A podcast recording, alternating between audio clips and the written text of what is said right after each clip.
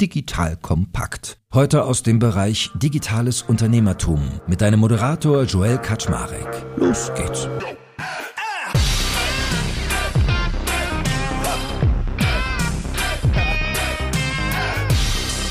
Hallo Leute, mein Name ist Joel Kaczmarek. Ich bin der Geschäftsführer von Digital Kompakt und heute treffe ich einen alten Wegbegleiter, könnte man sagen. Denn damals die Firma Käuferportal war eine der allerersten, die ich im Zuge meiner früheren Tätigkeit bei Gründerszene interviewt habe. Und einer von den Gründern dort, nämlich der liebe Mario Kohle, hat mir ganz, ganz viel über ich darf nicht sagen Suchmaschinenoptimierung beigebracht, wie man suchmaschinenfreundliche Inhalte produziert beigebracht.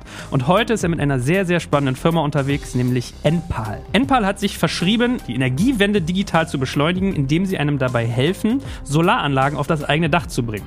Das ist ziemlich spannend, wie sie das machen, weil es wirklich sehr stark vertikal integriert ist. Vom Einbau, vom Service, von der Pflege auf 20 Jahre lang gemietet. Also, das will ich mal heute verstehen, wie das funktioniert. Von daher werden wir heute darüber reden, wie Mario das aufgebaut hat, was genau dahinter steckt, welche Kennzahlen er eigentlich schon so liefern kann. Wer hat da investiert in den Spaß? Also ich glaube, wir haben heute viele, viele spannende Themen. Lieber Mario, schön, dass du da bist. Moin, moin. Freut mich riesig. Ah, siehst du, es wird mir bestimmt öfters passieren, dass ich äh, nicht Mario zu dir sage, sondern Robin, dein Co-Founder. Ne? Ihr wart für mich so eine Einheit damals bei Käuferportal. Also das ist uns damals ständig passiert. Geht mir ehrlich gesagt ein bisschen das Herz auf, weil das schon länger nicht mehr passiert ist. Ja? Weil ich ja jetzt schon länger Endfall mache und die Zuordnung nicht mehr so klar ist. Ja? Also ehrlich gesagt geht mir da ein bisschen, habe ich da ein bisschen Nostalgieflash. Brennen sich auch manche Sachen ein. Ich weiß, eins meiner allerersten Interviews oder das erste Kennenlernen war mit Robin. Da saßen wir hier am Gendarmenmarkt, haben Kaffee getrunken und dann hat er mir diesen schönen Spruch bei was. Weißt du, Joel, manchmal ist es einfach besser, ein kleines Stück von einer Melone zu haben, als ein großes Stück von einer Erbse. Und so hat er mir Venture Capital erklärt.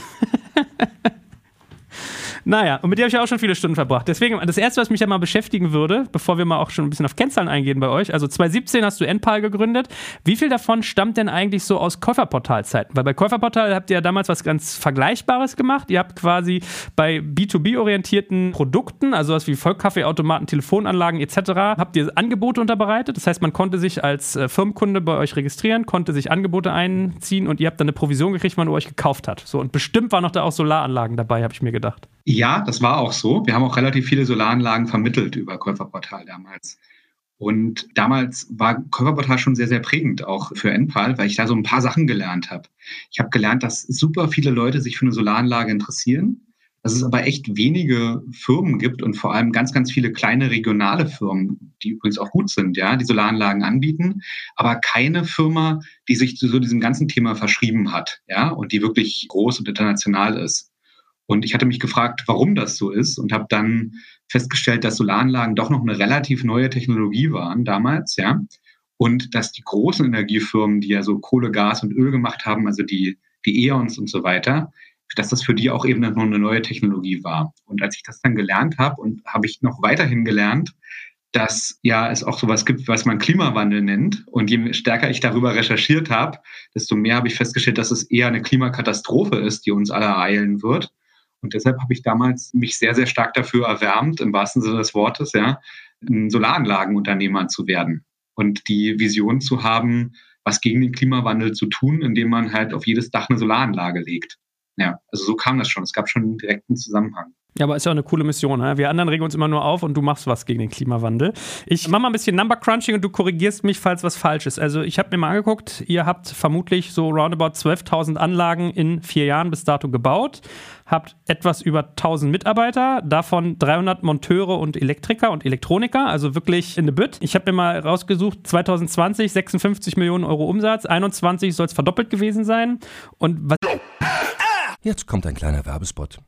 Aufgepasst! Wusstest du, dass HR-Teams heutzutage mit mehr Aufgaben denn je konfrontiert sind? In der aktuellen Studie HR Trends, die Zukunft der Personalarbeit 2024 von Sage, wurden HR-Teams aus sieben verschiedenen Ländern und über 20 Branchen befragt, um top aktuelle Insights in der Entwicklung des Personalwesens zu geben. Sage entwickelt HR-Tools und Software für dein Unternehmen, um Lohnabrechnungen, Personalmanagement, Buchhaltung und mehr zu vereinfachen. So, und die Studie von Sage zeigt unter anderem, dass ganze 91% der HR-Teams angeben, dass ihre Arbeit Arbeitsbelastung im letzten Jahr zugenommen hat, aber gleichzeitig glauben 79 Prozent der Befragten, dass Automatisierung ihre Prozesse zukünftig verbessern und Zeit sparen kann. Ebenfalls spielt auch KI eine große Rolle. Derzeit nutzen etwa ein Drittel bereits Chatbots wie ChatGPT in ihren Prozessen und circa drei Viertel der PersonalleiterInnen sind sich bereits sicher, dass KI die Arbeitsweise im HR revolutionieren wird. Du merkst, die Studie ist vollgepackt mit Statistiken, überraschenden Erkenntnissen und Tipps für HR-Führungskräfte, die vorankommen wollen und zeigt eine Momentaufnahme der sich stetig wandelnden Rolle von HR heute. Am besten schaust du dir die Studie HR-Trends, die Zukunft der Personalarbeit 2024 selbst an. Unter digitalkompakt.de slash Sage, S-A-G-E, kannst du sie dir komplett kostenlos herunterladen. Und wie immer findest du alle Infos auch auf unserer Sponsorenseite unter digitalkompakt.de slash Sponsoren. Werbung Ende. Was ich so gefunden habe, ist, dass, also damit wir mal ein Gefühl kriegen, von was für ein Produkt wir reden, wenn man sich so Solarzellen auf so ein Familienhaus setzt, wird, muss man so ungefähr mit 50.000 Euro Kosten rechnen, die sich nach sieben bis acht Jahren amortisiert haben. Das wäre so meine Einschätzung. Kommt das bis dato alles hin? Das waren sehr viele Informationen. Also vom Umsatz her stimmt das. Mittlerweile sind wir ein paar mehr Mitarbeiter. Wir haben auch ein paar mehr Installateure. Das liegt auch daran, dass wir sehr stark wachsen. Uns gibt es jetzt schon fünf Jahre. Ja? Also hatten gerade unseren fünften Geburtstag. Und wir sehen das ganze Thema Solar ja eigentlich so als ein Einstiegsprodukt. Also wir sagen, es geht ja eigentlich darum, dass wir Menschen zu einer erneuerbaren Gemeinschaft, zu einer erneuerbaren Community, wie man so schön neudeutsch sagt, verbinden wollen. Und das Schöne ist, dass so eine Solaranlage ist eigentlich ein Kraftwerk auf dem Dach. Das heißt, es macht aus Sonne Strom und zwar ziemlich lang, also 25, 30 Jahre lang. Legst du einmal rauf und dann produziert das Ding Strom. Und mit dem Strom kannst du dich selber versorgen, also du kannst deinen eigenen Strom versorgen, insbesondere wenn du einen Speicher hast über uns, kannst du das auch über Nacht tun. Du kannst damit ein Elektroauto laden, faktisch mehr oder weniger kostenlos, ja, durch eine Wallbox. Und wir liefern halt eine zentrale Technologie dafür, um diese Anlage auch mit dem Netz und damit mit Tausenden von anderen NPAL-Usern und Nicht-Usern zu verbinden. Haben da also unser eigenes Operating System, ja, also so wie es ein Operating System für ein Handy gibt, haben, bauen wir eins für, für ähm, Häuser und Energie und Mobilität. Und du hast recht, also üblicherweise ist es so, dass man Solaranlagen kauft und dann hat man eine sogenannte Amortisationszeit, also bis wann hat die mehr gebracht, als er ihn gekostet hat. Wir haben aber gemerkt, dass viele Leute nämlich ungefähr 15 Millionen Einfamilienhausbesitzer, also die absolute Mehrheit, also von 16 Millionen, ja, noch keine Solaranlage haben. Und dass das für viele Leute sehr interessant ist, wenn die aber anfangen, sich damit zu beschäftigen, dass sie einen größeren Betrag an Geld ausgeben müssen und sich mit Wechselrichtern beschäftigen müssen und verschiedenen Speicherarten, ja, und mit Netzbetreibern, dann sind die raus, ja, und sagen, ach komm, die, weiß ich nicht, das Geld nehme ich jetzt erstmal für eine neue Küche und schaue es mir dann später an. Was unsere Idee deshalb war, war, Solaranlagen zu einem No-Brainer zu machen. Und deshalb sind wir irgendwann auf die Idee gekommen zu sagen, Mensch, wir geben eine Solaranlage für 0 Euro Anschaffungskosten, um die wir uns 20 Jahre kümmern. Also wir reparieren kostenlos, wenn irgendwas ist. Du hast komplett Peace of Mind. Und nach 20 Jahren kannst du das Ding für einen Euro übernehmen. Und in der ganzen Zeit, wo du die Solaranlage hast, sparst du ordentlich Geld gegenüber dem, was du sonst für Strom ausgegeben hättest. So eine wirkliche No-Brainer-Lösung. Dann haben wir da nur drei Jahre dran gearbeitet, mit verschiedensten Refinanzierern und in den kompliziertesten Konstrukten, die man sich nur irgendwie vorstellen kann. Und du hast ja auch schon gesagt, und wirklich end-to-end, -End, also mit einem Einkauf in China, ja, den haben wir sehr zur Freude von allen unseren Investoren übrigens während Corona in den ersten Monaten aufgebaut, ja, und haben da, sind da wirklich sehr, sehr tief reingegangen und haben mittlerweile ein Produkt, wo wir das wirklich anbieten können. Und was uns natürlich dann von Tausenden von Kunden dankbar entgegengenommen wird, weil wir Solar für die einfach machen. Ja, ist total crazy. Also da merkt man mal, wenn man einfache Dinge machen will, es ist ziemlich schwer, einfach zu sein. Und nimm uns doch mal so ein Stück weit mit in den Prozess. Also wenn ich jetzt mal sage, ich hätte jetzt irgendwie ein schönes Häuschen irgendwo, ich bin ja so ein Mietshausbewohner, da zählt das nicht, aber wie läuft das ab typischerweise? Also ich komme auf eure Webseite, Komma und dann? Du stellst auf unserer Webseite eine Anfrage, ja, füllst ein paar Fragen zu deinem Dach aus und zu deinem Energieverbrauch und dann lädst du im Idealfall schon direkt ein paar Bilder von deinem Dach hoch und dann können wir dir anhand dieser Bilder sagen, ob eine Solaranlage sich prinzipiell erstmal für dich, für dich lohnt und ob die technisch möglich ist. Dann führen wir mit dir ähm, ein Beratungsgespräch per Videokonferenz. Weil die Leuten ist schon noch wichtig, dass sie da mit einem Menschen sprechen, ja, und einem qualifizierten Berater sprechen. Das machen wir und dann kannst du, wenn du dich dann dafür interessierst, kommt bei uns einmal noch einen, ähm, jemand vorbei, der nochmal ein genaueres Aufmaß nimmt, ja. Wir nennen den oder die Fotograf oder Fotografin, ja, nochmal alle Daten genau zu haben. Genau, und wenn das dann alles passt, kannst du bei uns eine Solaranlage mieten. Gehen wirklich nur auf diese Miete aktuell, wo man, weil wir das als die rundum sorglos Lösung sehen, die der Grund dafür ist, weil es sie noch nicht gab, haben halt viele noch keine Solaranlage.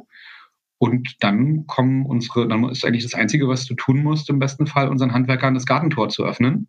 Dann kommen wir vorbei und bauen dir eine Solaranlage aufs Dach. Mittlerweile aber eben auch mit einem Speicher und mit einem Stromvertrag und irgendwann in nicht allzu ferner Zukunft eben auch noch mit einer Wallbox, die eben dir es erlaubt, ein Elektroauto zu laden mit diesem Solarstrom. Also das ist beides separiert. Ich kann nicht mir einen Speicher holen, der dann auch gleich mein Elektroauto auflädt, sondern ich brauche quasi zwei Devices. Ja, du brauchst die Solaranlage auf dem Dach, um den Strom überhaupt zu produzieren, um den Speicher und auch das Elektroauto aufzuladen. Jetzt gibt es Stimmen, die sagen, naja, vielleicht braucht man irgendwann auch den Speicher noch weniger, wenn man ja vielleicht zwei Elektroautos hat.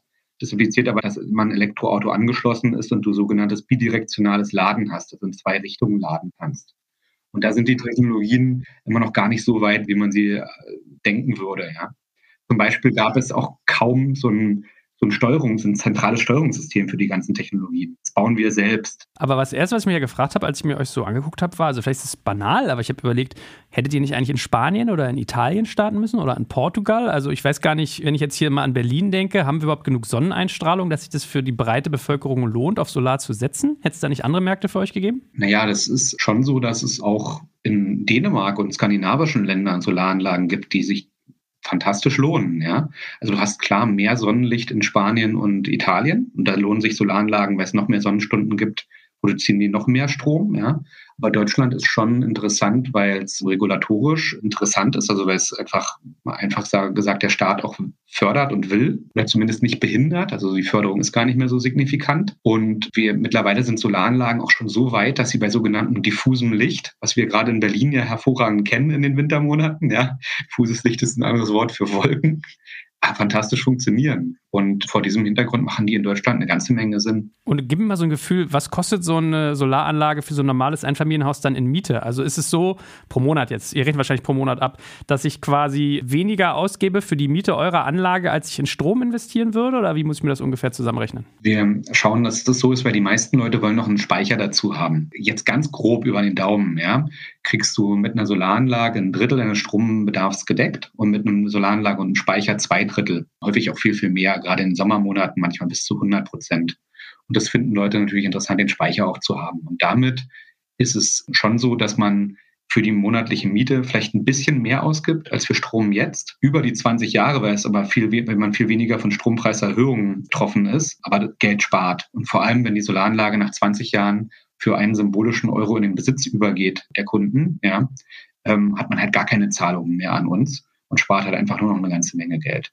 Also es ist sowohl, um für das Alter vorzusorgen, ein lohnendes Investment, als auch eben, dass man über die Zeit in den 20 Jahren weniger zahlt, als man sonst höchstwahrscheinlich für Strom zahlen würde. Und wie macht ihr diese Berechnung? Ich habe mir irgendeine Postleitzahl ausgedacht. Ich glaube, es müsste was in Reinickendorf gewesen sein, in Berlin im Norden. Habe mal geschrieben, ein Familienhaus, vier Leute und kam dann irgendwie drauf mit, ja, du könntest 20.000 bis 30.000 Euro einsparen. Peng. Ist es bei euch einfach sozusagen so eine ganz normale Pro-Kopf-Logik, wie man sie ungefähr hat? Hausart, Dachart, Anzahl Menschen und dann ist die Postleitzahl fast egal, also Norden, Süden vielleicht? Oder steckt da richtig ein Algorithmus hinter, wie ihr das berechnet? Ja, wir haben dann einen Algorithmus. Also wenn du am Anfang ein paar Daten auf unserer Webseite eingibst, ja, dann machen wir auf, basierend auf diesen Daten eine erste Schätzung. Und wenn wir dann eben wirklich Häuser von deinem, äh, Bilder von deinem Haus haben, also von deinem Hausdach, und auch eine Adresse, dann können wir halt wirklich individuell für dich berechnen, wie viel du an Sonnenstrom generieren wirst. Und das Coole bei uns ist halt, wir haben eine Auswertung gemacht, das, was wir versprechen, ja, oder das, was wir, das ist ja kein Versprechen, das ist ja eher das, was wir vorhersagen, was du an Sonnenstrom generieren wirst, ist zu 90 Prozent am Ende mehr als das, was wir ursprünglich prognostiziert haben. Das ist Teil unserer Strategie. Das haben wir irgendwann mal von Amazon gelernt. Ja, wenn du weniger versprichst, als du tatsächlich am Ende hältst, dann sind Menschen in aller Regel zufrieden.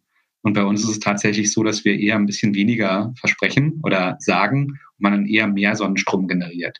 Wichtig auch, du hast, hast es natürlich auch in der Hand, also mal ganz plakativ gesprochen wenn du deinen Geschirrspüler eher anmachst, wenn die Sonne scheint, dann hast du natürlich mehr von der Solaranlage, als wenn du den abends immer laufen lässt. Also man hat es auch ein bisschen in der Hand mit so ein paar Angewohnheiten. Ja?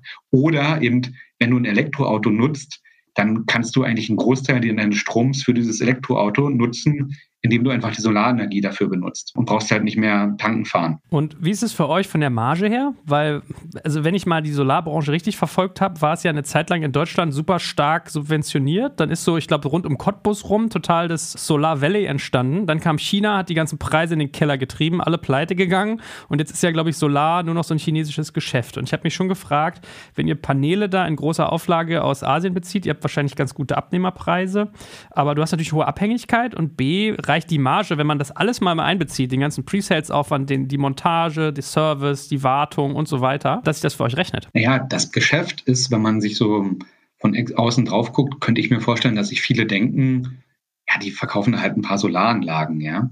Aber man, wenn man mal, du hast es ja schon angedeutet, mal darüber sich beschäftigt, das ist schon sehr, sehr komplex. Also wir haben ein eigenes Online-Marketing, wir haben eine riesen Beratungsabteilung, ja, die Kunden berät, ja. Also die Kunden gehen nicht einfach nur auf eine Webseite, sondern die sprechen mit Menschen bei uns.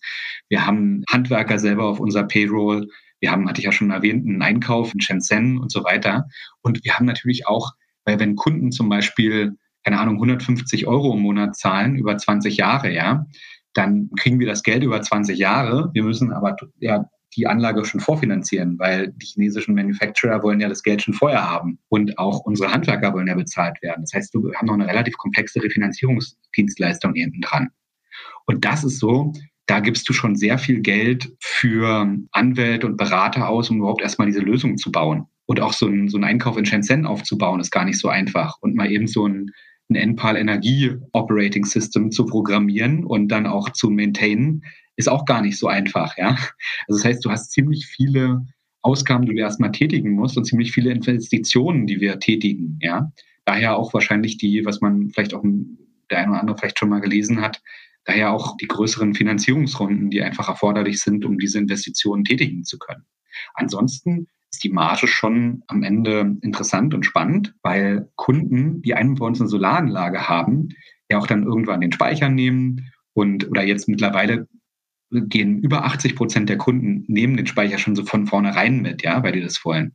Irgendwann die, die Wallbox, um Elektroauto zu laden, das finden auch die meisten Kunden total interessant. Und es geht dann hin bis zum Elektroauto, Stromtarif und vielleicht auch noch viel mehr Dienstleistungen, ja. Also da ist die Marge schon spannend. Die entsteht aber vor allem damit, dass wir zum Deutschlands ersten One-Stop-Shop für Energie- und Mobilitätslösungen sein werden, der eben rein erneuerbar und klimaneutral funktioniert. Gut, also hohe Barriers of Entry, wie man so neudeutsch sagt, aber auch hoher Working Capital Aufwand, verstanden. Lass uns da noch mal ein bisschen auch eintauchen in dieser Faktor vertikal integriert. Also ich habe gelesen, beziehungsweise ein Punkt noch davor, da hast du ja auch gerade darüber gesprochen, das Sourcing in China. Also habt ihr mehrere, weil ich hatte nur mal irgendwie einen Artikel in älteren gefunden, dass ihr irgendwie bei Longi kauft, die ja irgendwie auch nicht ganz unkritisch gesehen werden. Das ist so, so ein großer äh, asiatischer Hersteller, wo du dann immer so das Thema hast, ob da Sklavenarbeit herrscht und, und, und. Habt ihr einen Hersteller oder habt ihr mehrere? Weil du hast ja sonst eine hohe Abhängigkeit auch wenn du nur einen hast. Wir hatten da das damals wegen der britischen Berichterstattung überprüft und hatten da ein positives Ergebnis. Ja, also dass das sozusagen, was du gerade gesagt hast, das nicht Anwendung gefunden hat bei, bei Longi. Wir haben trotzdem mehrere, von denen wir sourcen. Weil du es auch erwähnt hattest, generell kaufen wir natürlich gerne da ein, wo es sehr gute Qualität gibt, ja, zu einem guten Preis, den wir dann auch an unsere Kunden weitergeben. Ich finde es natürlich sehr, sehr schade, ja. Also auch als Europäer finde ich es sehr, sehr schade, dass wir hier die europäische Solarindustrie, insbesondere auch die deutsche, zum großen Teil auch verloren haben, weil da vielleicht auch andere Länder ein bisschen kühner waren und auch stärker investiert haben. Weil es schon irgendwie schade, ja, dass man auch deutsche Herstellungstechnik und Maschinen dann nach China exportiert hat, um dort eben automatisiert Solaranlagen zu bauen. Das ist schon schade, weil es auch, glaube ich, ein großer Teil der Zukunftstechnologie ist, die auch natürlich schön wäre, auch wenn wir in Europa dort mehr Solaranlagen produzieren würden. Ich meine, wie geht's dir denn? Merkst du dieses Problem, was ja zum Beispiel viele Fahrradhändler jetzt irgendwie hatten, dass die teilweise nicht mehr die Teile aus Asien kriegen oder Halbleiter ist ein großes Thema bei Elektroautos zum Beispiel, weiß ich. Also wenn man sich jetzt irgendwie so einen Elektro-Porsche holt, dann wartest du teilweise zwölf Monate, bis du das Fahrzeug kriegst. Habt ihr das Problem auch, dass ihr bei Solaranlagen teilweise gar nicht mehr die nötigen Bauteile kriegt, weil die durch Corona so verzögert es kommen? Wir haben halt einen fantastischen Chief Supply Chain und Hardware. Der Henning macht das fantastisch. Es gibt diese Probleme, ja, aber wir haben da wirklich das Glück, dass wir da jemanden haben, der das wirklich fantastisch bei uns verantwortet. Und das ist auch, glaube ich, der, der Grund, warum wir so gut liefern konnten, auch in der Krise. Also wir sind bei Enpal eigentlich, man muss zu meiner Vita sagen, ich habe ja meine erste Firma 2008 gegründet Und zwei Monate nachdem ich die äh, gegründet hatte, kam die Finanzkrise. Das heißt, ich bin irgendwie Krise auch ein bisschen gewohnt. Anscheinend ist das so, dass in China das, das Schriftzeichen für Krise und Chance das gleiche ist. Also das heißt, für uns ist sozusagen, ich habe gelernt über Krisen, dass es eigentlich nur eine Veränderung der Ausgangssituation ist. Und wenn man sich gut darauf einstellt, dann kann man daran vielleicht sogar profitieren. Also ich muss auch sagen, dass wir über Corona aus dieser für uns alle wirklich schwierigen Situation noch viel gelernt haben, zum Beispiel was digitales Arbeiten angeht. Ich habe doch tatsächlich, bevor Corona kam, noch diesen Spruch gebracht, also Homeoffice weiß ich, das wird bei uns niemals funktionieren, ja. Und habe dann über mich selber lachen müssen, weil wir dann im Homeoffice eigentlich sogar alle aufge so viele Sachen sogar aufgeblüht sind, digitale Kommunikationswege und so weiter. Ja? Also ich sehe sozusagen immer dass wenn man so, ein, so eine Supply-Krise oder so andere Krisen hat, einfach da immer die Chance, dass man da viel, viel stärker wird, als man ohne diese Krise geworden wäre. Spannend. Gut, aber wie gesagt, nochmal vertiefend bei diesem ganzen Modell der vertikal integrierten Marke. Ich habe gelesen, ihr bildet sogar richtig auch aus. Also ihr habt wohl irgendwie, ich glaube in Marzahn oder so in Berlin, so eine eigene Werkshalle, wo ihr Dächer angeblich hinbaut, wo die Leute dann darauf lernen, wie man irgendwie äh, Solaranlagen drauf verschraubt. Stimmt das wirklich? Also geht ihr bis in den Ausbildungsbereich vor, wie man Solaranlagen auf ein Dach bringt? Ja, das ist eigentlich eine der Sachen, auf die ich am stolzesten bin und die ich total toll finde.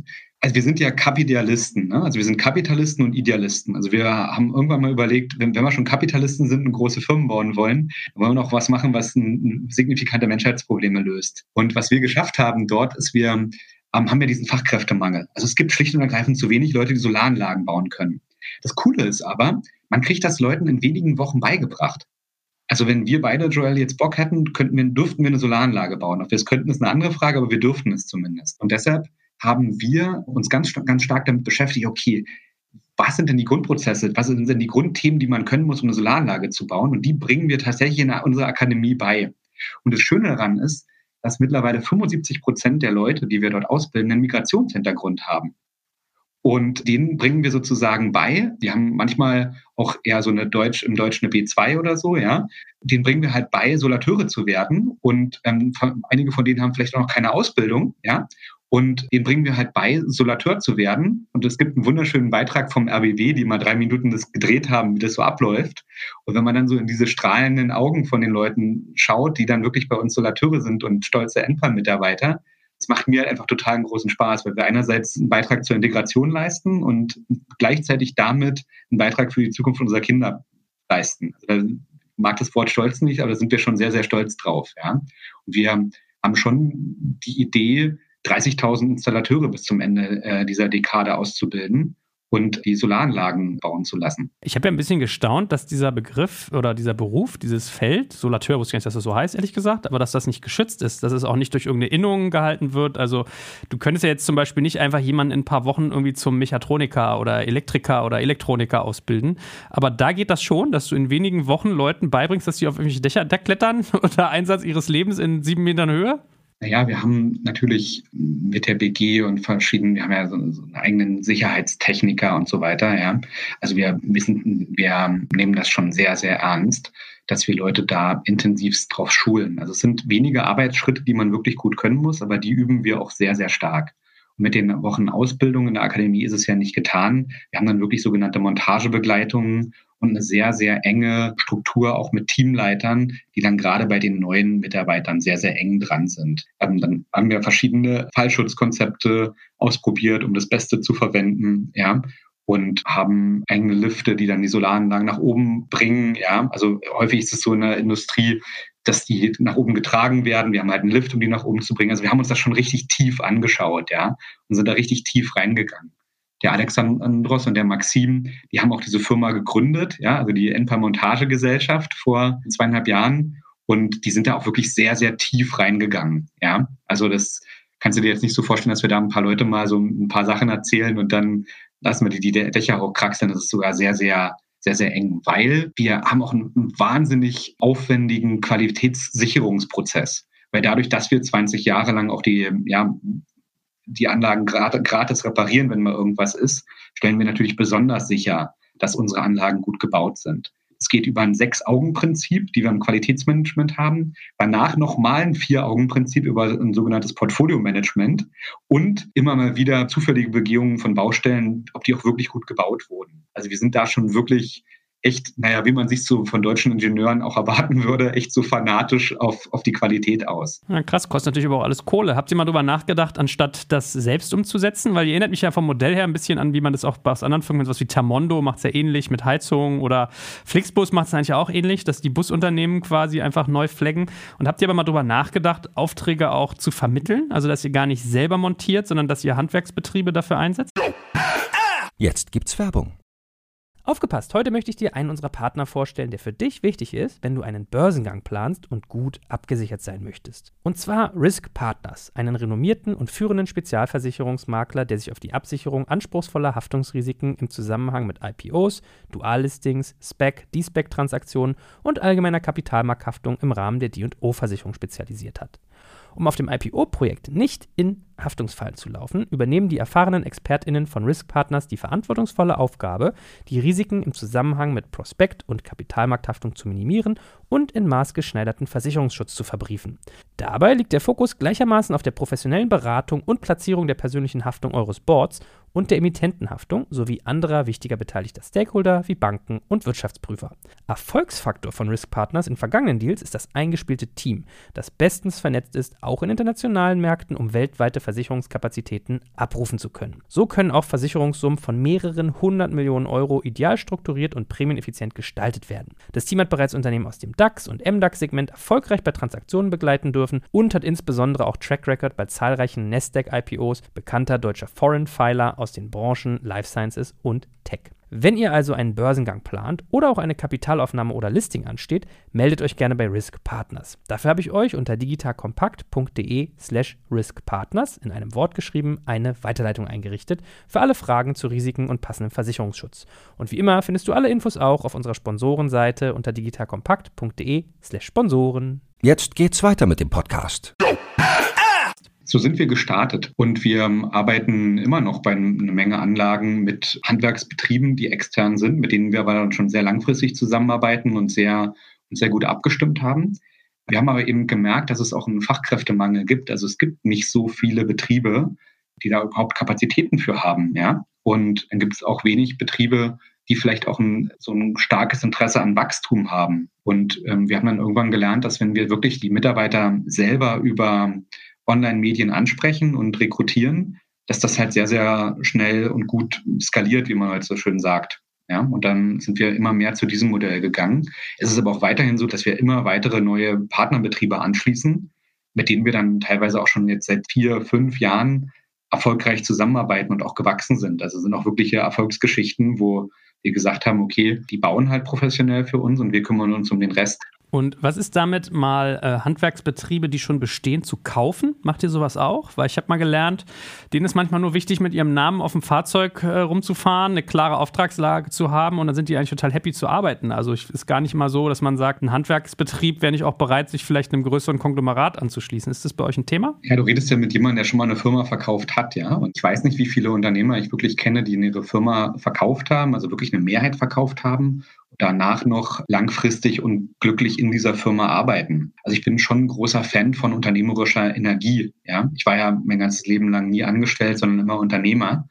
Und ich mag es mehr mit Unternehmern zu arbeiten, denen ihr Unternehmen gehört. Ja, also vielleicht eine kleine Beteiligung von uns ist vielleicht nochmal was anderes. Ja, ich habe ja selber auch Investoren, die bei mir beteiligt sind aber ich kann in diesem Unternehmen operativ bestimmen. Und ich arbeite, mag es mehr mit Unternehmern zusammenarbeiten, die ihr Unternehmen gehört und denen, die da eben auch äh, frei entscheiden können. Ich bin einfach ein größerer Fan von diesem Modell.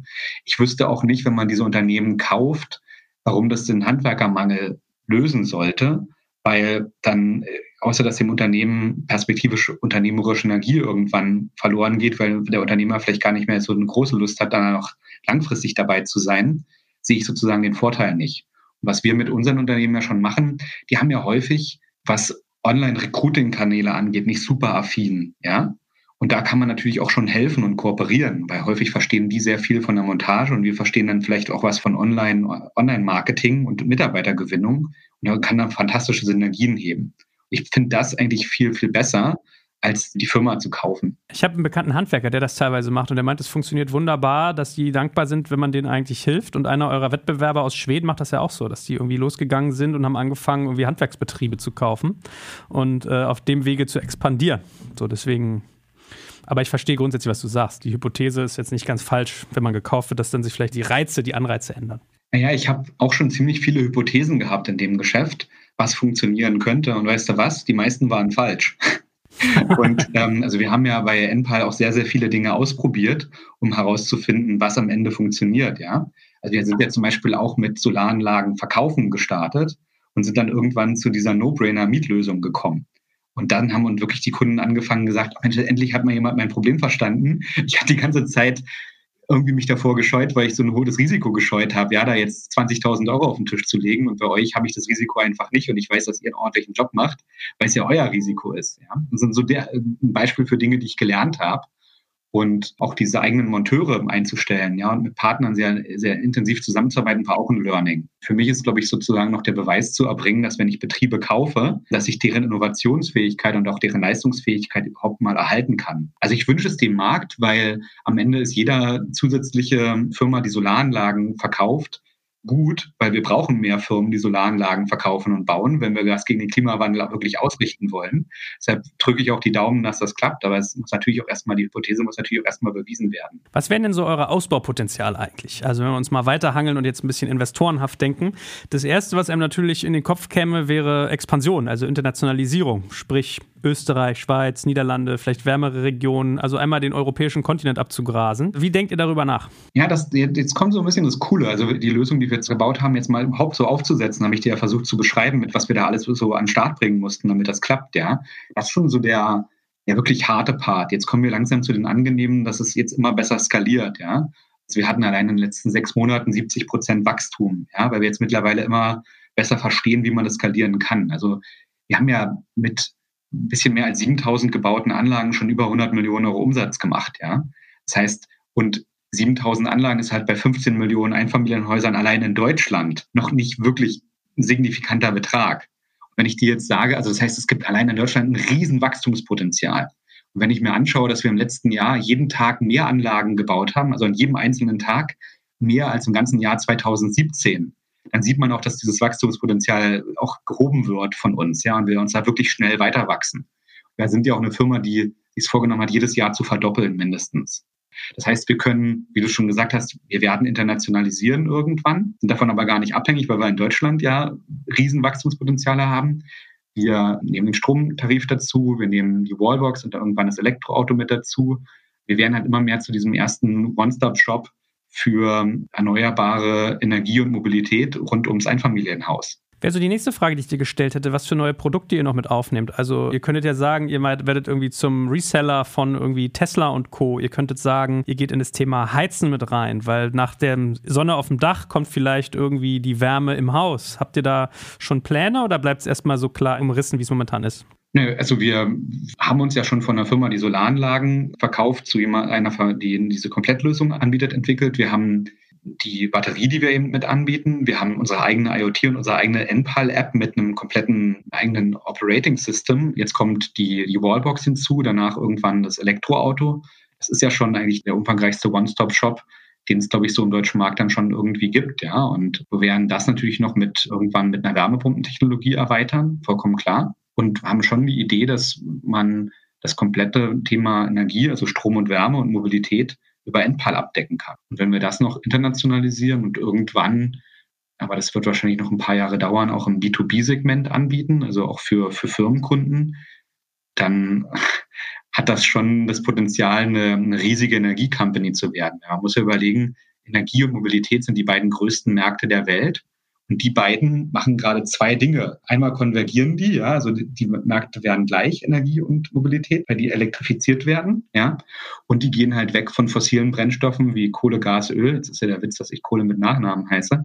Ähm, die, die, ähm, die gehen da weg und gehen alle zu dem Bereich erneuerbaren Energien, also Solar, Batterie und Wind. Und in diesen beiden Megatrends sind wir halt drin und versuchen halt möglichst schnell und möglichst einfach skalierbar zu wachsen. Ja, das ist bis hierhin sehr gut gelungen und Das macht uns viel Freude. Du hast jetzt eben immer so in so einem Nebensatz gesagt, und dann kommt ja noch das Elektroauto. Also plant ihr selbst auch Aktivitäten bei Elektroautos? Und wie muss man sich das vorstellen? Naja, ich glaube, wenn wir die Solaranlage haben, den Speicher haben, dann irgendwann auch eine Wallbox haben, dass wir ähm, natürlich, wir haben ja mit dem Kunden eine 20-jährige Kundenbeziehung mindestens. Und da bietet es sich natürlich auch an, dass wir dann irgendwann auch Elektroautos anbieten. Wir werden jetzt die wahrscheinlich nicht selber produzieren, aber wir haben natürlich dann auch einen ganz guten Marktüberblick. Und für viele Kunden ich kenne das auch aus meiner Familie, ist ja die Anschaffung eines Elektroautos schon mal was Neues, wo man auch vielleicht ähm, Fragen hat und beraten werden möchte. Und das ist ja schon was, was wir uns auch auf die Fahnen geschrieben haben, dass wir ähm, diese neuen Produkte des 21. Jahrhunderts,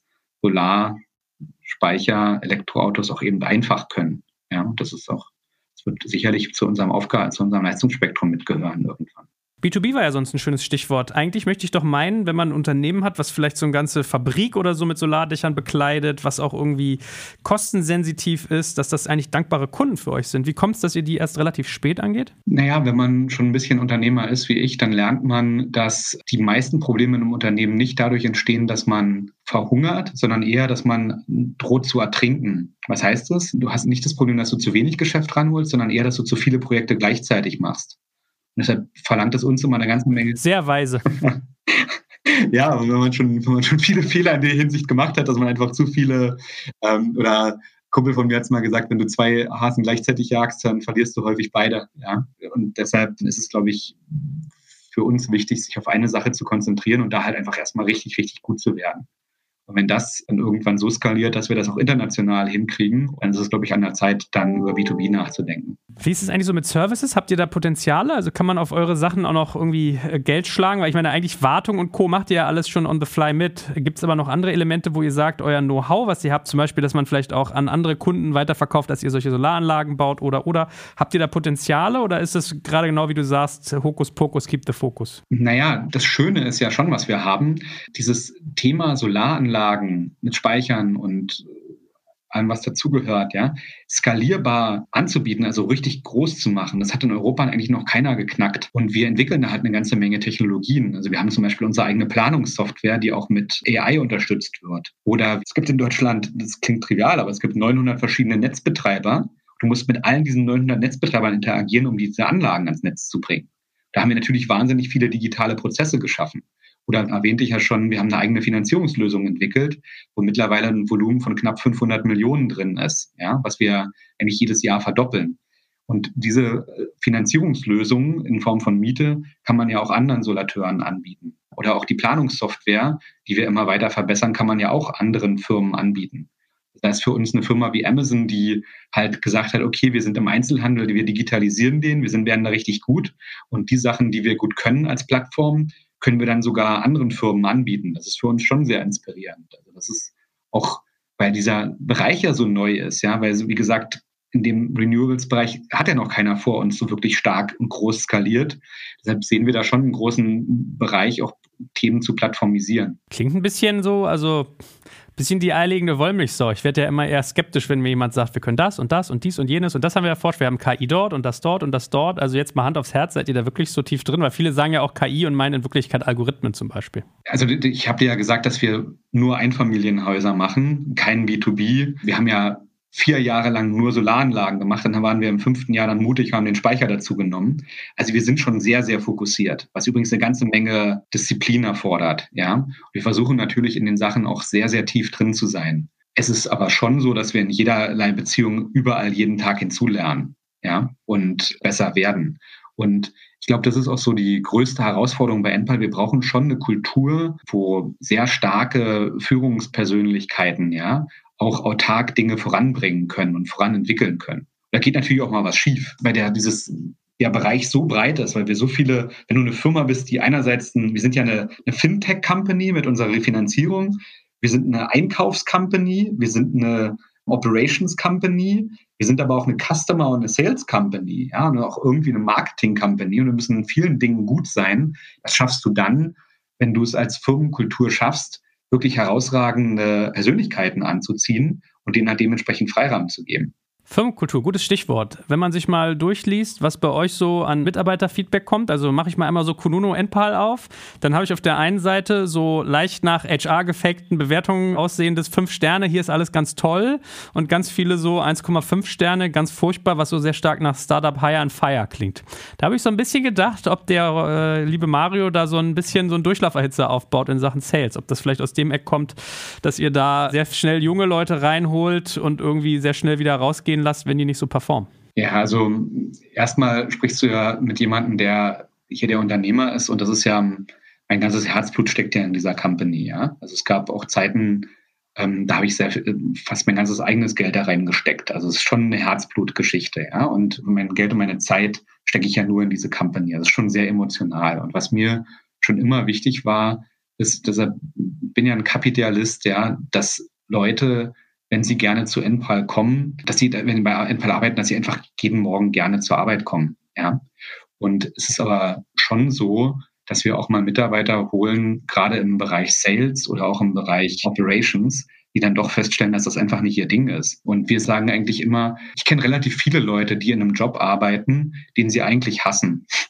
Und ich sage eigentlich unseren Leuten immer, also das für, dass ich mir das für NPAL nicht wünsche. Ich sage eigentlich immer, entweder bist du für eine kürzere Zeit bei Enpal, weil du einfach feststellst, es ist einfach gar nicht dein Ding, ja, oder du bist 20 Jahre bei uns. Und ich bin ganz, ganz happy darüber, dass es wirklich super, super viele Leute gibt, die schon ja gefühlt immer bei uns sind, ja, und die auch damit planen, langfristig zu bleiben. Also gibt ja ein Beispiel bei uns im Leadership ist das Vesting sieben Jahre.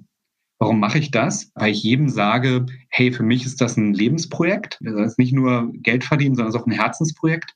Und ich will nur mit Leuten arbeiten, die sich das langfristig vorstellen können. Und das finden Leute erstmal strange, ja. Danach finden es eigentlich aber alle ausnahmslos geil, also, weil die Leute sich auch noch was sehen, ja, wo sie ihre Zeit und ihr Herzblut reinstecken können. Und zu sagen, wir bauen hier eine riesen Company und je besser uns das gelingt, desto mehr die Menschheit eine Zukunft auf diesem Planeten, ist doch einfach saugeil. Und das ist eigentlich auch der Geist, den wir haben. Und ich bin ziemlich eng dran bei diesen Bewertungen. Wir haben zum Beispiel intern eine 8,2 Zufriedenheitsscore von 10. Also wenn wir eine IMDB-Film wären, wären wir, glaube ich, Top 250 Filme aller Zeiten. Oder wir haben ähm, unsere Trust-Pilot ist 4,4 von 5. Ja. Ähm, also das heißt, wir sind schon da sehr, sehr stark dran, dass unsere Leute happy sind. Weißt du, Mario, äh, ich mochte dich ja immer gerne, weil ich ja finde, du bist irgendwie so ein schön abgewichster Unternehmer. Also du weißt so, wie man auch mal eine Blutgrätsche ansetzt und wo man halt tricksen muss und wo man irgendwie aber auch fair und hart, also wo man fair spielt, aber vielleicht trotzdem hart. Und wenn ich mir so durchlese, was bei euch da steht, dann kommt halt immer wieder raus, ja, wenn ich da mit 40 Stunden nach Hause gehe, dann werde ich schief angeguckt und bald entlassen. Sexismus bei den Führungskräften, es wird dauernd Druck gemacht, viel Oberflächlichkeit, dauernd irgendwie Parolen, die aber selber gar nicht gelebt werden und und und. Homeoffice ist super ungern gesehen gehen. Und das alles jetzt aus dem Jahr, also so Januar irgendwie diesen Jahres oder Ende letzten Jahres, also jetzt auch nicht von vor drei Jahren oder so, dass man sagen könnte, prä-Corona. Also ich habe schon so ein bisschen den Eindruck, du hast da so eine Leadership-Kultur, die wahrscheinlich, also ich werde bei deinen Elektrikern ist garantiert nicht so, würde ich tippen, und bei deinem äh, Handwerksorientierten, weil da hat man Mangel. Aber ich habe so ein bisschen den Eindruck, bei allem, was in so Richtung Sales geht, seid ihr ein bisschen durchlauferhitzermäßig unterwegs. Kann man ja auch sagen, dass man das macht, muss ja auch nicht mal schlimm sein. Ja, dann muss man es halt nur transparent machen. Jetzt kommt ein kleiner Werbespot. Aufgepasst! Wusstest du, dass HR-Teams heutzutage mit mehr Aufgaben denn je konfrontiert sind? In der aktuellen Studie HR Trends, die Zukunft der Personalarbeit 2024 von Sage, wurden HR-Teams aus sieben verschiedenen Ländern und über 20 Branchen befragt, um top aktuelle Insights in der Entwicklung des Personalwesens zu geben. Sage entwickelt HR-Tools und Software für dein Unternehmen, um Lohnabrechnungen, Personalmanagement, Buchhaltung und mehr zu vereinfachen. So, und die Studie von Sage zeigt unter anderem, dass ganze 91% der HR-Teams angeben, dass ihre Arbeit Arbeitsbelastung im letzten Jahr zugenommen hat, aber gleichzeitig glauben 79 Prozent der Befragten, dass Automatisierung ihre Prozesse zukünftig verbessern und Zeit sparen kann. Ebenfalls spielt auch KI eine große Rolle. Derzeit nutzen etwa ein Drittel bereits Chatbots wie ChatGPT in ihren Prozessen und circa drei Viertel der PersonalleiterInnen sind sich bereits sicher, dass KI die Arbeitsweise im HR revolutionieren wird. Du merkst, die Studie ist vollgepackt mit Statistiken, überraschenden Erkenntnissen und Tipps für HR-Führungskräfte, die vorankommen wollen und zeigt eine Momentaufnahme der sich stetig wandelnden Rolle von HR heute. Am besten schaust du dir die Studie HR-Trends, die Zukunft der Personalarbeit 2024 selbst an. Unter digitalkompakt.de slash Sage, S-A-G-E, kannst du sie dir komplett kostenlos herunterladen. Und wie immer findest du alle Infos auch auf unserer Sponsorenseite unter digitalkompakt.de/slash Sponsoren. Werbung Ende. Finde ich. Ja, also wir sind eine weltoffene Firma, die schon in 18 verschiedenen Sprachen Solaranlagen beraten hat. Und ähm, alles, was Sexismus oder was in diese Richtung geht, ist bei uns ein absolutes No-Go. Und wenn ich was in diese Richtung höre, dann gibt es bis zum persönlichen Gespräch mit mir, ja. Und wenn Mitarbeiter sich in dieser Hinsicht oder auch Führungskräfte in dieser Hinsicht nicht richtig verhalten, dann hat das immer Konsequenzen. Ähm, natürlich sind wir auch eine Firma, die mittlerweile 1400 Mitarbeiter hat. Und da arbeiten Menschen und Menschen machen Fehler. Und bei uns zum Beispiel in der Beratung, im Verkauf ist es eben auch so, dass Mitarbeiter ein gutes Grundgehalt haben, aber eben auch, so wie es im Verkauf üblicherweise geschieht, eben auch je mehr Kunden man gewinnt, eben auch dann eine gewisse erfolgsorientierte Komponente hat, was zur Folge hat, dass viele Mitarbeiter eher gerne nochmal ein weiteres Kundengespräch machen. Jetzt weiß ich nicht, wenn man eine Führungskraft, um ganz ehrlich zu sein, wenn man eine Führungskraft jung ist und wir bilden fast alle unsere wieder wirklich aus den eigenen Reihen aus. Kenne ich das auch so, dass Führungskräfte, gerade wenn sie sich am Anfang mal ähm, da sind, vielleicht auch mal, keine Ahnung, ich kann da nicht garantieren, dass da nicht auch mal jemand sagt, Mensch, warum hast du letztes, letzten Monat so wenig gemacht, mach auch diesen Monat mehr. Das, das weiß ich, die sind alles Menschen. Aber ich kann nur sagen, dass wir bei uns das Thema Menschlichkeit, ja, Fehler machen, ganz, ganz hoch schreiben. Ich sag jedes Meeting, was ich in Ordnance mache, Fehler, die ich gemacht habe,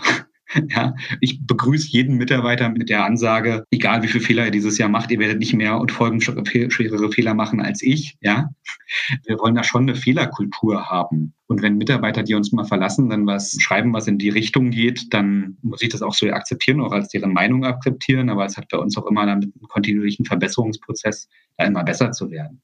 Und wenn du es mit Abgewichstheit nochmal, wir haben, ich habe mit meinem besten Freund aus Schulzeiten mit 23 eine Firma gegründet. Wir hatten keinerlei Ahnung von nix und wir hatten vor allem keine Finanzierung damals, ja. Das war halt, wir haben halt im Fitnessstudio geduscht ähm, und im Büro gepennt, weil es einfach äh, bei Fitnessstudio günstiger war, als eine Wohnung zu haben. Da haben wir schon auf die harte Tour gelernt, wie man auch Geld verdienen muss, um seine Firma durchzubringen.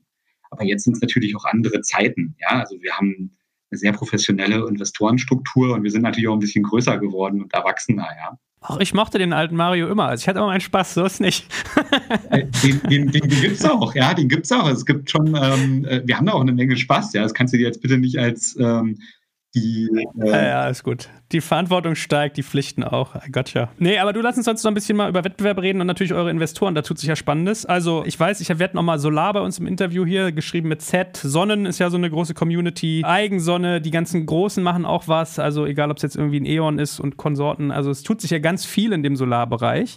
Ad hoc hätte ich ja jetzt eher gesagt, du würdest sagen, es ist gar kein Wettbewerb. Alle, die das nach vorne bringen, helfen uns, weil es ist ja immer noch anscheinend unterrepräsentiert, dass man sich eine Solaranlage aufs Dach klackt. Aber trotzdem mal so Big Picture gesprochen. Wie siehst du denn den Markt und was hast du für Hypothesen und wie seht ihr da eure Stärken? Ja, also erstmal sehe ich uns immer als einen, ähm, jemanden, der auf einem sinkenden Schiff einen Eimer Wasser und einen Hammer und einen Nagel in der Hand hat, um zu Wasser rauszuschippen und das Schiff zu reparieren, ja.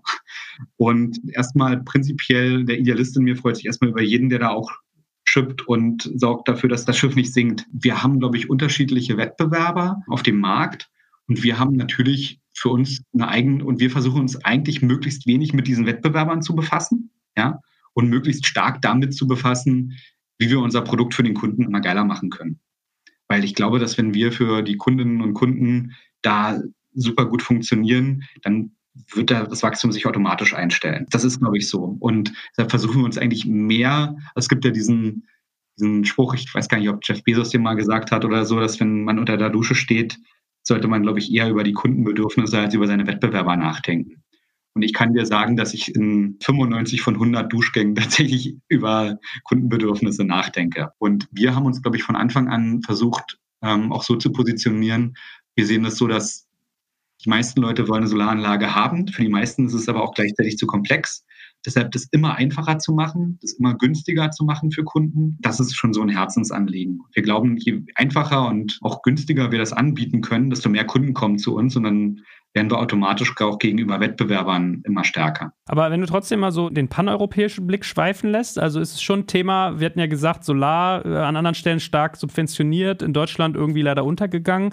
Droht dir da Ungemach aus anderen Märkten? Also ich habe mal ein Interview mit einem hohen Aldi-Manager, ich weiß gar nicht, ob es sogar der Gründer war, gelesen, der gesagt hat, es war gut für uns, dass es Lidl gab, weil man durch diesen Wettbewerb ja auch Inspiration findet und auch immer so ein bisschen den Atem spürt. Also ich finde das erstmal eine gute Sache, ja. Das sieht man vielleicht nicht in dem Moment immer dann so, ja, aber rückwirkend, glaube ich, mit ein bisschen Weisheit ist das, glaube ich, eine sehr gute Sache, wenn man Competition darum hat, wer die, die beste Idee hat, um Kunden glücklich zu machen. Ich komme ja aus einem Land, ich komme ja aus der DDR, da gab es nicht so viel Wettbewerb bei Unternehmen und es war ja nicht notwendigerweise immer gut, wie wir gelernt haben. Und ich sehe uns, glaube ich, schon, wir haben, sind ja auch eine Firma, die jetzt viel Geld eingesammelt hat und die wirklich ein absolut fantastisches Team hat.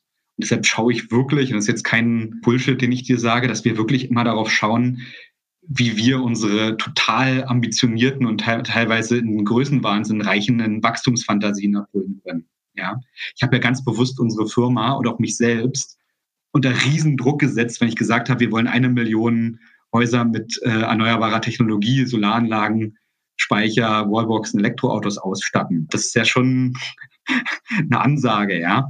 Und vielleicht werden wir auch an dieser Ansage scheitern. Aber ähm, so ein bisschen wie Robert Habeck gesagt hat, man braucht halt eine Vision und die einen auch irgendwie so ein bisschen inspirieren kann. Und daran versuche ich mich eigentlich zu messen. Stichwort Kohle, was du gerade gebracht hast. Also Softbank war ja euer letzter Investor. Da gibt es ja, eigentlich, eigentlich würde sich das total anbieten, da mal so TikTok-Videos draus zu machen. So, weißt du, Investor 1 und Investor 2 pitchen und dann kommt einfach nur Softbank mit einem großen Geldkoffer. Das ist ja so momentan das Klischee, was äh, grassiert und kauft sich ein. Also sehr gern gesehener Geldgeber bei vielen Berliner Gründern, weil namhaft und gibt viel Geld, ohne viele Fragen zu stellen. Beschreib doch mal so ein bisschen dein Cap-Table, wonach ihr den ausgestaltet habt, wie er zustande kam, was die Strategie dahinter ist. Ja, der Riesenvorteil ist, dass ich ja schon mal ein Cap-Table hatte in meiner alten Firma. Sehr viele Erfahrungen schon gesammelt habe. Ja? Also ich hatte sozusagen diese die ersten Jugendlieben und so schon schon hinter mir, ja, und bin hatte schon so ein paar, ein paar Erfahrungswerte. Also für uns war es bei den Investoren wirklich wahnsinnig wichtig, dass sie uns einen Mehrwert liefern. Und wir hatten das Riesenglück von Anfang an Picos Capital, um Robin und Alexander Samba zu bekommen, die für mich eine der besten VCs in Europa, wahrscheinlich sogar auf der Welt sind. Also die haben von Anfang an einen riesen Value-Add für uns gehabt und uns an den richtigen Stellen Impulse gegeben, aber auch manchmal Kritik. Und wir hatten dann relativ schnell noch Lukas Kadowski, der ja seit 13 Jahren mein Investor, Mentor und auch Freund ist, ja, der dann, glaube ich, damals auch so sein größtes Ticket gemacht hat, ja, um bei uns reinzukommen und auch nochmal ein signifikanter Investor wurde. Dann mit den Gründern von Zalando, ja, auch nochmal sehr, sehr unternehmerische Investoren bekommen haben. Mit dem Fonds, wo äh, Principal Capital, wo Leonardo DiCaprio Senior Advisor ist, natürlich nochmal einen sehr, sehr glaubhaften Fonds, ja, die, die sich auch Klimawandel wirklich sehr bemühen. Und mit diesem starken Setup an Investoren, wo man wirklich auch immer anrufen kann, ohne um auch wirklich Input zu kriegen. Also häufig kenne ich das von früher, dass es gerade nicht gut mal lief in der Firma und man sich dann überlegt hat, okay, wie kann man jetzt den Investoren darstellen, dass alles in Ordnung ist? Darauf hatte ich halt keine Lust mehr. Ja, ich wollte Investoren haben, die man nicht die ganze Zeit so bullshitten muss, ja, sondern die einem wirklich helfen die halt selber wissen, wie es ist, Unternehmer zu sein. Und dieses Setup haben wir gebaut. Und da haben wir dann im letzten Jahr mit Holzbrink einen fantastischen europäischen VC dazu geholt mit Softbank dann eben nochmal einen fantastischen weltweiten VC und eben auch noch ein paar Family Offices, die auch wirklich High Value Add sind. Wir hatten halt den riesen Vorteil. Ich weiß, bei Käuferportal, ja, da gab es halt einfach keine Investoren. Da wollte vielleicht auch keiner, da war gerade Finanzkrise und wir waren zwei 24-Jährige ohne Businessmodell, da wollte keiner investieren, ja. Und jetzt hatte ich halt letztes Jahr das Glück, wir hätten halt das drei- oder das Vierfache an Geld raisen können, was wir dann geraced haben und konnten natürlich die Investoren noch aussuchen, die wir am liebsten haben wollten. Das war halt für uns eine wahnsinnig privilegierte Situation, die man vor allem schätzt, weil man auch das Gegenteil kennt. Ja.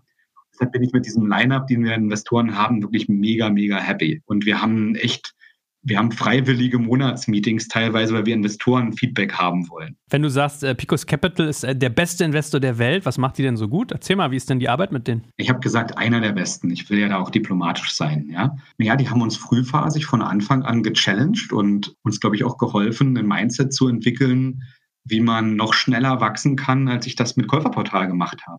Also meine Idee war es schon, auch ein Mentorship und ein Sparring zu bekommen, was mir hilft und auch unserem Team hilft, im, Mindset zu wachsen. Weil am Ende ist ja das Bottleneck immer das unternehmerische Team, ja. Das, was die können oder nicht können, oder auch der Unternehmerin, die Unternehmerin oder der Unternehmer. Und das, was die können oder nicht, bestimmt ja darüber, wie gut eine Firma wachsen kann. Und dieses Mentorship haben wir da schon ganz klar bekommen. Ja. Sehr viel gelernt, wie man ein fantastisches Team zusammenstellt, sehr viel über Kapitalbeschaffungen gelernt, sehr viel auch über die richtigen unternehmerischen Strategien gelernt. Ich bin, finde ja Lernen generell mega geil und bin so ein Bücherwurm und verschlinge alles, was man an Büchern finden kann, ja. Und da muss ich sagen, habe ich echt viele Inputs bekommen. Das hat mir sehr geholfen. Ich weiß gar nicht, ob viele Menschen das wissen, aber Alexander hat, glaube ich, schon sehr, sehr früh in so Windparkanlagen und Biogasanlagen, glaube ich, investiert. Also der hat ja da wirklich einen Footprint, da muss, muss man ihm auch absolut lassen, dass das Thema Energie ihn, glaube ich, schon eine ganze Weile beschäftigt und er das dann auch, soweit ich es verfolgt habe, ja auch so ein bisschen in den Immobilienbereich ausgeweitet hat. Also dass man dann, weil das ist ja einer der größten Energiefaktoren, die Immobilienwirtschaft oder auch der Bau von Gebäuden. Deswegen, also ich finde das eigentlich ganz konsistent, dass die bei euch sind. So vom wenn man es jetzt am Reißbrett planen könnte, hätte man, glaube ich, so ein Cap-Table wie bei euch schlecht besser planen können, hätte ich jetzt mal frech gesagt. Ja, es war auch sehr viel Arbeit. Ja, es war auch viel Theorie des gesuchten Zufalls. Also als Alex damals investiert hat, hatte er, glaube ich, davor gerade auch schon mit einer Solarfirma weniger gute Erfahrungen gemacht. Und wir hatten eigentlich gar, waren gar nicht auf Investorensuche, aber es hat dann einfach gepasst, ja. Und auch mit Lukas war das eher ein Zufall, dass das geklappt hat. Ich wollte eigentlich mit dem mal, wollte eigentlich mit ihm sprechen, was so seine Erfahrungen in Finanzierungsrunden waren, was Delivery angeht. Und wir hatten uns auch schon drei Jahre nicht mehr gesehen. Und bevor ich irgendwie das dritte Sushi vertilgt hatte, haben wir auch schon gefühlt schon einen Deal gehabt, ja, obwohl ich es nicht, gar nicht gesucht habe. Das war auch, glaube ich, viel Theorie des gesuchten Zufalls. Aber das Line-Up, da sind wir sehr, sehr glücklich mit, ja, weil wir, nochmal, ich habe ja auch kann mir ja durchaus vorstellen, dass das meine letzte Firma ist und ich das mal wirklich lange mache. Ja, wirklich mal eine große Firma bauen. Und deshalb war es mir immer wichtig, bei jedem Investor habe ich immer das Gleiche gesagt. Kannst dir auch vorstellen, 20 Jahre investiert zu bleiben guckt dich erstmal jeder, jeder komisch an. Aber als sie dann gemerkt haben, dass ich das wirklich ernst meine, war das auch eher irgendwie cool, ja, so mal so eine lang, wirklich langfristige Vision zu haben. Und dann haben die alle gesagt, nein, weil meine Fonds laufen auf sieben bis neun Jahre, verpiss dich. ja, das ist ja das Coole bei, bei Alex, ist ja, Nikos ist es ja sozusagen, gibt es ja diese Laufzeit nicht und bei Lukas eben auch nicht. Ja, bei Holzbrink vielleicht schon. Bei, bei, bei Holzbrink und ähm, Softbank ist es dann, glaube ich, schon was anderes, ja. Na gut, ihr habt ja aber alle Optionen, also mit eurem Thema gerade möchte man ja meinen, da dreht sich viel. Was würdest du denn sagen, abschließende Frage, was ist denn so eure Secret Source, eure, eure große Geheimwaffe? Also was würdest du denn sagen, warum ihr jetzt eine geile Wette seid, dass ihr sagt, wow, uns ist eigentlich Erfolg auf zehn Jahre jetzt vielleicht nicht mit Sicherheit beschienen, aber die Wahrscheinlichkeit sehr hoch? Ja, ich glaube, in meiner Erfahrung gibt es nicht die eine Geheimwaffe. Ich glaube, wir haben, es sind, es sind vielleicht ein Blumenstrauß an Dingen, wo wir glauben, dass, dass das wichtig ist. Also einerseits haben wir eine langfristige Strategie, dass wir sagen, wir wollen wirklich Menschen zu einer erneuerbaren Community verbinden, indem wir den Solaranlage mit einem Speicher, mit einer Wallbox, mit einem Elektroauto, mit einem Stromtarif, mit virtuellen Kraftwerken, mit einem eigenen Operating System, ja, verbinden. Ja, also wir haben da schon eine langfristige Strategie, die aus unserer Sicht sehr entscheidend ist. Das ist so eine Sache. Das andere ist, dass wir wirklich ein fantastisches Team zusammengestellt haben. Also ich habe wirklich, ich weiß gar nicht, ob ich schon sagen kann, mit tausend Leuten gesprochen, aber es geht nah dran, um Leute kennenzulernen, die für unser Leadership die richtigen sind und da wirklich sehr, sehr stark ausgebildet und sehr, sehr viel Zeit investiert. Ich glaube, eine andere Sache ist, dass wir ein Mindset haben, dass wir, ich weiß nicht, ob du schon mal was von Stockdale-Paradoxon gehört hast, das finde ich total inspirierend. Es ist, wenn man einerseits sagt, dass man die Realität so, wie sie ist, brutal sieht und auf der anderen Seite die Zuversicht hat, am Ende stärker rauszugehen, als man in eine Krise oder ein Problem reingeht. Das fand, fand ich sehr inspirierend aus dem wundervollen Buch Good to Great. Ja, dann haben wir sehr, also wir versuchen eine Company zu sein, die durch jede Herausforderung wächst. Und das ist, glaube ich, weil das Einzige, was im Unternehmertum ja klar ist, dass es immer neue gibt. Und ich denke schon, dass wir eine Company sind, die daran immer stärker wird. Und das sind, glaube ich, so Erfolgsfaktoren, auf die wir sehr versessen sind. Und ich glaube, dass wir auch eine Company sind, wo die Leute auch wirklich stolz darauf sind, hart zu arbeiten, stark in die Details zu gehen. Ja, also Es gibt ja bei Unternehmertum und wir haben halt viele Mitarbeiter, die auch im Unternehmen wirklich beteiligt sind und Mitunternehmer sind. Und die halt auch wirklich sich alle wie Unternehmer verhalten. Das ist eher eine Partnerschaft von Unternehmern. Und das ist, glaube ich, so ein, sind so mehrere Dinge, so ein Blumenstrauß an Dingen. Na gut, lieber Mario, hey, spannendes Thema, auf dem du da sitzt. Ich drücke dir die Daumen, dass es wirklich deine letzte Firma ist und sie dich die ganze Zeit glücklich hält und du was Gutes für unsere Klimaentwicklung hier tust. Und hat viel Spaß gemacht. Vielleicht wiederholen wir das mal oder nehmen dich mal in anderer Runde wieder bei uns rein. Also ich glaube, da ist ja auch die letzte Messe noch lange, lange nicht gesungen. Aber in diesem Sinne, bleib gesund und viel Erfolg wünsche ich dir. Vielen Dank. Danke fürs Zuhören beim Digital Kompakt Podcast. Du merkst, hier ziehst du massig Wissen für dich und dein Unternehmen heraus. Wenn du mit uns noch erfolgreicher werden möchtest, abonniere uns auf den gängigen Podcast-Plattformen. Und hey, je größer wir werden, desto mehr Menschen können wir helfen. Also erzähl doch auch deinen Kolleginnen und Kollegen von uns. Bis zum nächsten Mal.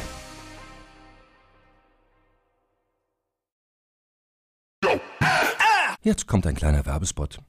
Aufgepasst! Wusstest du, dass HR-Teams heutzutage mit mehr Aufgaben denn je konfrontiert sind? In der aktuellen Studie HR Trends, die Zukunft der Personalarbeit 2024 von Sage, wurden HR-Teams aus sieben verschiedenen Ländern und über 20 Branchen befragt, um top aktuelle Insights in der Entwicklung des Personalwesens zu geben. Sage entwickelt HR-Tools und Software für dein Unternehmen, um Lohnabrechnungen, Personalmanagement, Buchhaltung und mehr zu vereinfachen. So, und die Studie von Sage zeigt unter anderem, dass ganze 91% der HR-Teams angeben, dass ihre Arbeit Arbeitsbelastung im letzten Jahr zugenommen hat, aber gleichzeitig glauben 79 Prozent der Befragten, dass Automatisierung ihre Prozesse zukünftig verbessern und Zeit sparen kann. Ebenfalls spielt auch KI eine große Rolle. Derzeit nutzen etwa ein Drittel bereits Chatbots wie ChatGPT in ihren Prozessen und circa drei Viertel der PersonalleiterInnen sind sich bereits sicher, dass KI die Arbeitsweise im HR revolutionieren wird. Du merkst, die Studie ist vollgepackt mit Statistiken, überraschenden Erkenntnissen und Tipps für HR-Führungskräfte, die vorankommen wollen und zeigt eine Momentaufnahme der sich stetig wandelnden Rolle von HR heute. Am besten schaust du dir die Studie HR-Trends, die Zukunft der Personalarbeit 2024 selbst an. Unter digitalkompakt.de slash Sage, S-A-G-E, kannst du sie dir komplett kostenlos herunterladen. Und wie immer findest du alle Infos auch auf unserer Sponsorenseite unter digitalkompakt.de slash Sponsoren. Werbung Ende.